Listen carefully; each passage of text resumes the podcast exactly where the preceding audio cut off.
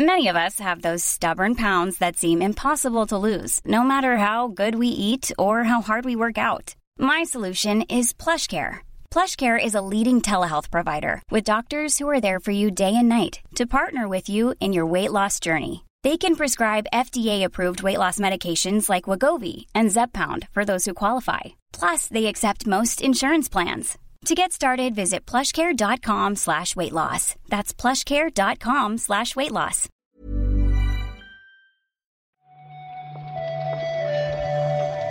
Buenos días, bienvenidas, bienvenidos a esta nueva recarga activa. Hoy es 17 de julio, sigue haciendo calor, pero vamos a comentar igualmente la actualidad del videojuego con Juan Salas. ¿Qué tal, Juan? Hola Pep, ¿qué tal? Muy buenos días. Pues bien, la verdad, estaré solamente peor dentro de unos días cuando vuelva la, una nueva ola de calor, porque esto no para, pero hoy de momento bien, eh, aprovechando el fin de semana fresquito. ¿Tú qué tal? Pues bien, también me ha parecido escuchar, por eso Juan, que estabas medio resfriado. ¿Qué pasa? ¿Los cambios de temperatura o qué? Eh, no, eso es una cosa que arrastro siempre. Por las mañanas suelo sonar resfriado, pero luego no estoy. Eh, Vale, vale, pasará, vale. pasará. Necesito unas horas para despertar del todo y, y estaré bien. Yo bien, ¿eh? O sea, un fin de semana poco reseñable, poco movido, pero eh, estaba ayer muy contento porque vi que habían puesto en Disney Plus nuevos episodios de Bluey, Ojo, la segunda parte de la tercera temporada. Y, y vi solo un episodio, estatuas musicales, bastante bueno, pero vi también que, que faltan dos episodios. pero bueno. ¿Pero en mitad de temporada o...? Sí, es que hay una suerte de censura rara. Y es más o menos difícil de detectar porque, no sé por qué lo hacen esto, pero hay eh, capítulos que están cambiados, que tienen un orden de emisión distinto al original, al de la BBC de Australia. Y, y ya, ya hay algún capítulo que Disney no ha emitido. Por Uh. alguna cuestión que no tengo muy clara, la verdad, y no quiero equivocarme porque entiendo que son temas delicados. Pero creo que en la tercera temporada, concretamente, lo que se censuran son pedos. Pero bueno. ¿Dónde vamos a llegar? Creo, creo que sí, pero bueno, investigaré porque yo quiero ver esos capítulos perdidos, por supuesto. Si no sí, sabéis de qué hablo, no tengo mucho tiempo para elaborar porque hay que hablar de Activision, por supuesto. Pero Bluey es una serie de dibujos que al mismo tiempo resulta ser la mejor serie de la historia. Eh, mejor que Succession. He llegado a leer yo en algún sitio, puede ser. Sí, es así, es probablemente lo he dicho yo eso.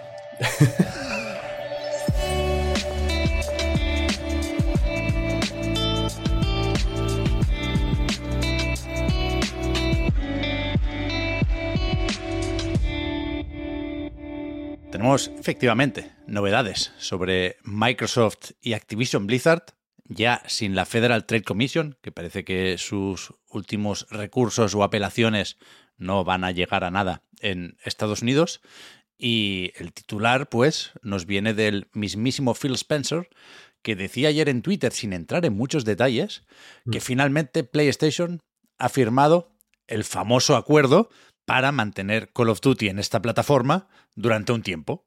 Suponemos que es lo mismo que firmó Nintendo en su momento, porque aunque no lo especificaba Phil en ese tweet, sí se ha acabado confirmando que el acuerdo es para los próximos 10 años, también aquí. Sí, sí, sí. Justo ayer, a las 4 de la tarde, en horario español peninsular, publicó un tweet Phil Spencer comunicando eso, ¿no? Habían llegado a un acuerdo, este acuerdo ya eh, conocido, que poco después en The Verge, por lo menos lo leí yo, se confirmaba, ¿no? Que iba a ser por una década, 10 años más de Call of Duty en, en PlayStation. Como bien dices, Pep, el tweet tampoco decía gran cosa, lo típico, ¿no? De esperamos que un futuro muy bueno para nuestros jugadores y que llegue a muchas plataformas. Luego también, eh, aparte Phil Spencer, creo que fue Brad Smith quien confirmó las palabras de Phil Spencer, citó su tweet y básicamente dijo un poco lo mismo, ¿no? Que esperaban que llegara a cuantas más plataformas y consolas mejor.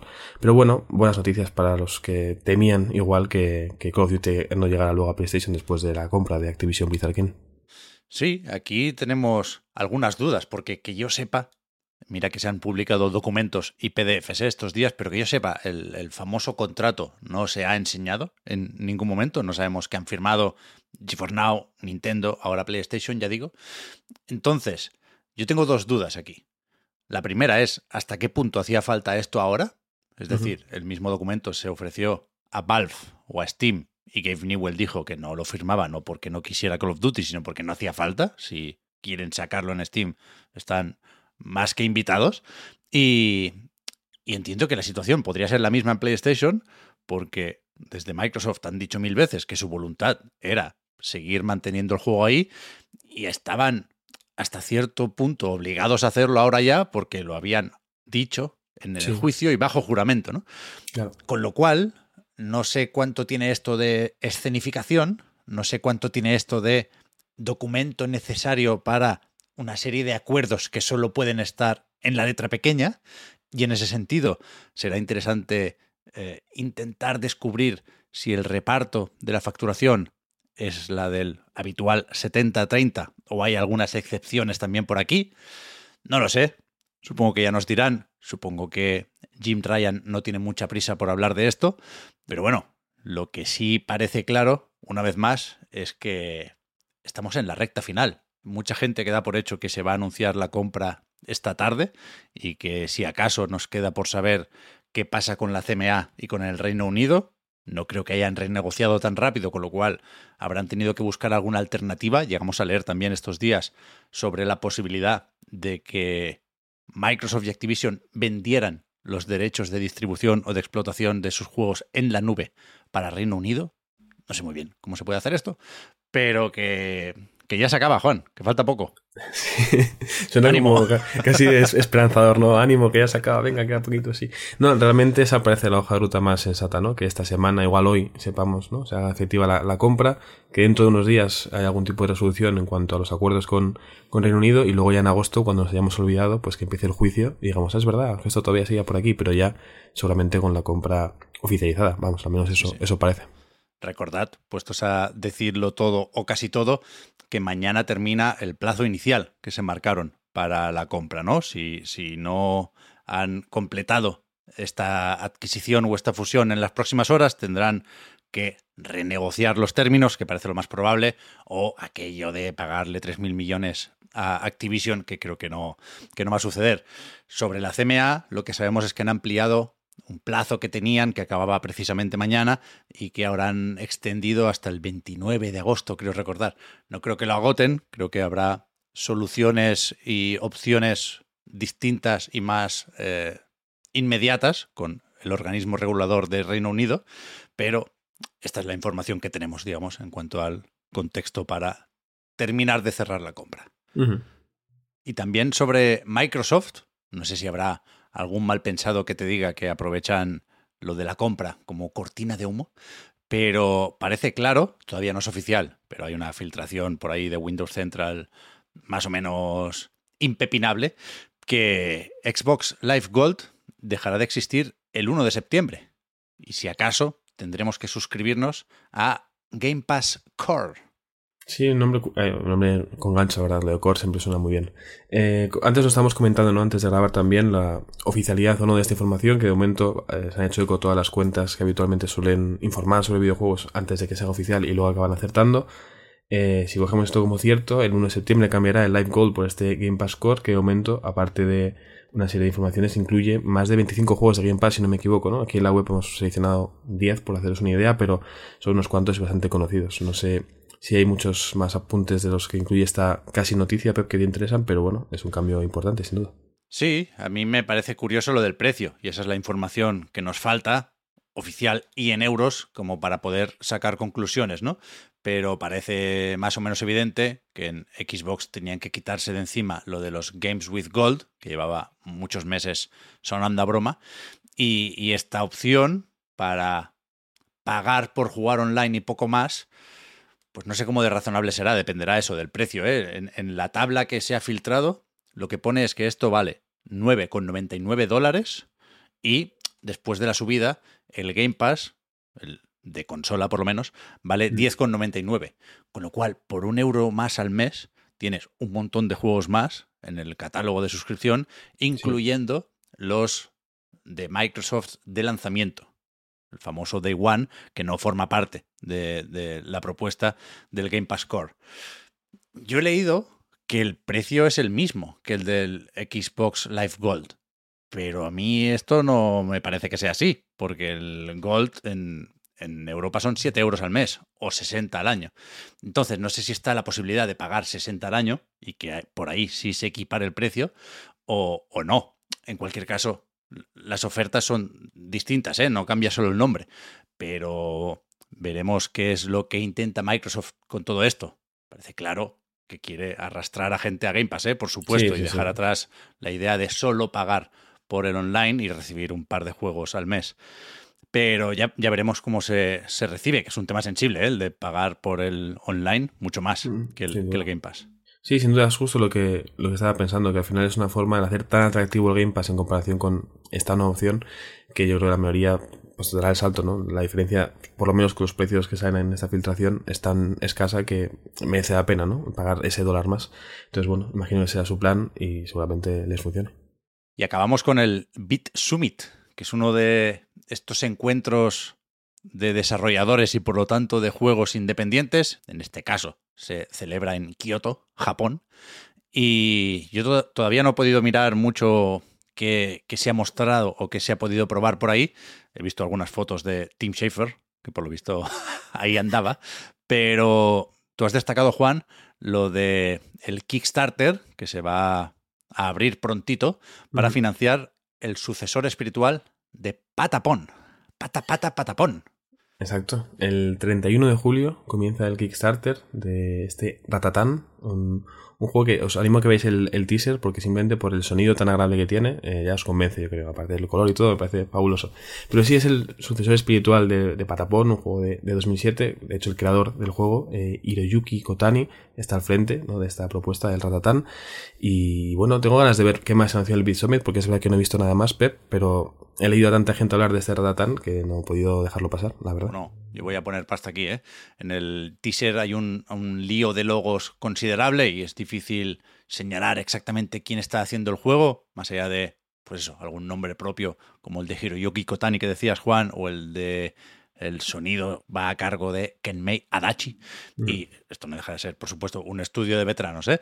Pero que, que yo recuerdo que hace un tiempo se anunció esto, que se formaba un nuevo estudio llamado TVT y que hace un año igual, un poquito más, sí. se, decía esto, que estaban trabajando en el sucesor espiritual de Patapón, en ese momento llamado Project Jabberwocky, y que, eh, por lo visto, en el equipo tienen también a gente del God Eater, de este juego de rol de Bandai Namco, y que precisamente el otro proyecto, Project Shad, supongo que se va a parecer un poco a God Eater.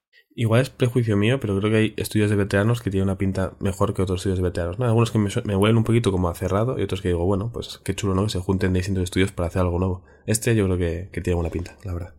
Me pasa lo mismo, ¿eh? Yo creo que tendemos a confiar más en los japoneses y no sé si esto es necesariamente una buena apuesta, pero coincido, coincido, Juan.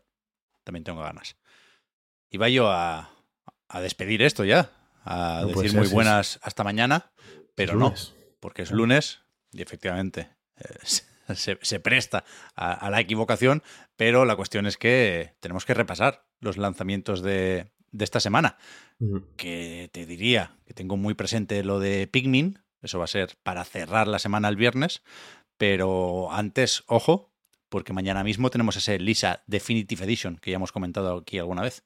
Sí, sé que, que Oscar por lo menos le tiene muchas ganas al juego, lo cual eh, siempre está bien. Eh, se comentó también por vía interna, había gente que no había jugado a, Lisa, yo soy uno de ellos, pero también tengo ganas de probarlo, la verdad, porque es esos juegos que a, quien le gusta le encanta, ¿no? Entonces, bueno, eh, buena ocasión para hacerse, hacerse una primera partida de Lisa. Sí, sí. También mañana tenemos el Viewfinder, que vimos en el Day of the Depths, aquel de jugar con las perspectivas y las imágenes que encajan en un sitio u en otro, que yo pensaba que ya estaba disponible. Se de mucha gente que lo ha jugado y hay opiniones un poco para todos los gustos. Pero lo, quiero probar, me apetece. Sí, es verdad que eh, hubo demos hace tiempo. Victoria publicó en junio, creo, un avance. Eh, pronto creo que además va a publicar el, análisis. Entonces, bueno, eh, yo creo que es un juego que mucha gente teníamos en mente porque por Twitter se movió mucho. Mm. de hecho, fue Víctor quien dijo ¿no? que era un juego que funcionaba mejor con un GIF en Twitter casi que, que viendo el, el teaser. Yo tengo ganas de jugarlo también porque, bueno, esas, esas propuestas que, que, al ser un poco distintas y romperte un poco los esquemas suelen, suelen funcionar bien. Sí, sí, sí.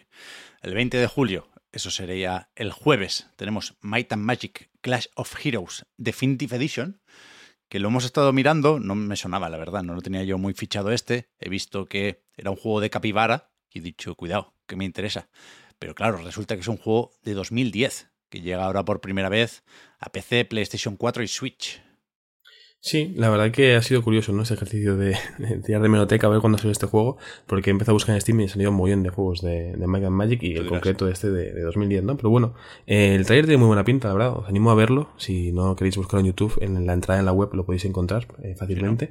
Y tiene muy buena pinta. Mm. Sí, sí. Esto sigue siendo de Ubisoft, que tendrá los derechos, me imagino, todavía, pero por lo visto, desde Dotemu han ayudado también con la distribución y con el desarrollo. Habrán hecho algo ahí del port. Bueno, lo miraremos, lo miraremos.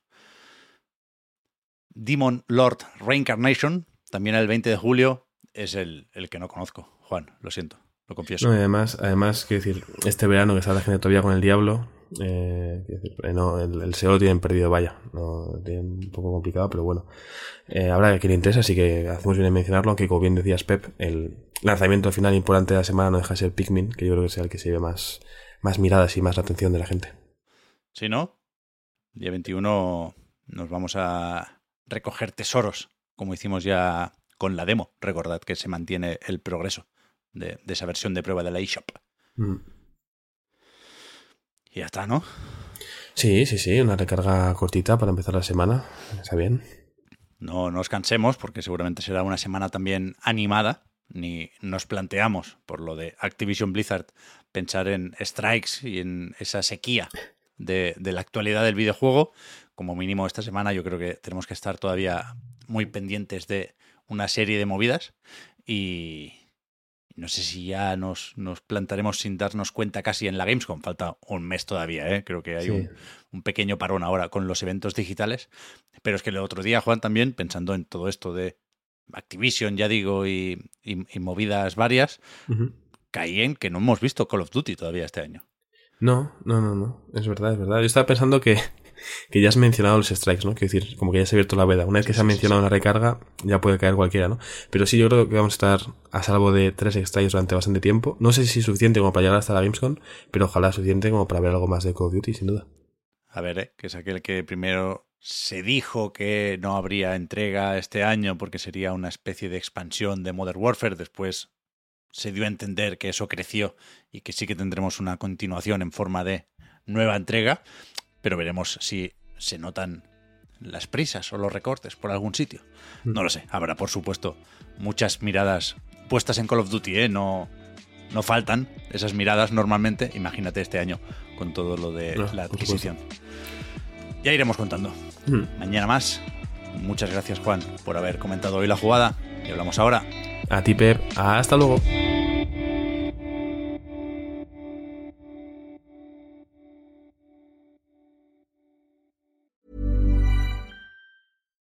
Hi, I'm Daniel, founder of Pretty Litter. Cats and cat owners deserve better than any old fashioned litter. That's why I teamed up with scientists and veterinarians to create Pretty Litter. Its innovative crystal formula has superior odor control and weighs up to 80% less than clay litter.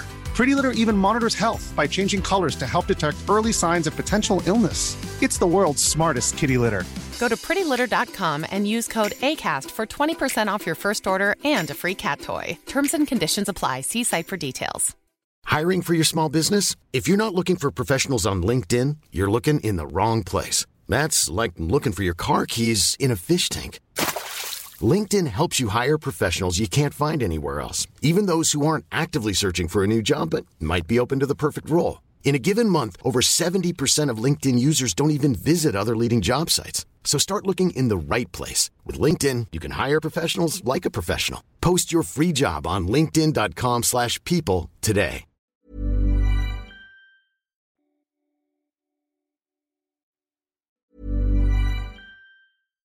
Hi, I'm Daniel, founder of Pretty Litter. Cats and cat owners deserve better than any old-fashioned litter. That's why I teamed up with scientists and veterinarians to create Pretty Litter. Its innovative crystal formula has superior odor control and weighs up to 80% less than clay litter. Pretty Litter even monitors health by changing colors to help detect early signs of potential illness. It's the world's smartest kitty litter. Go to prettylitter.com and use code ACAST for 20% off your first order and a free cat toy. Terms and conditions apply. See site for details.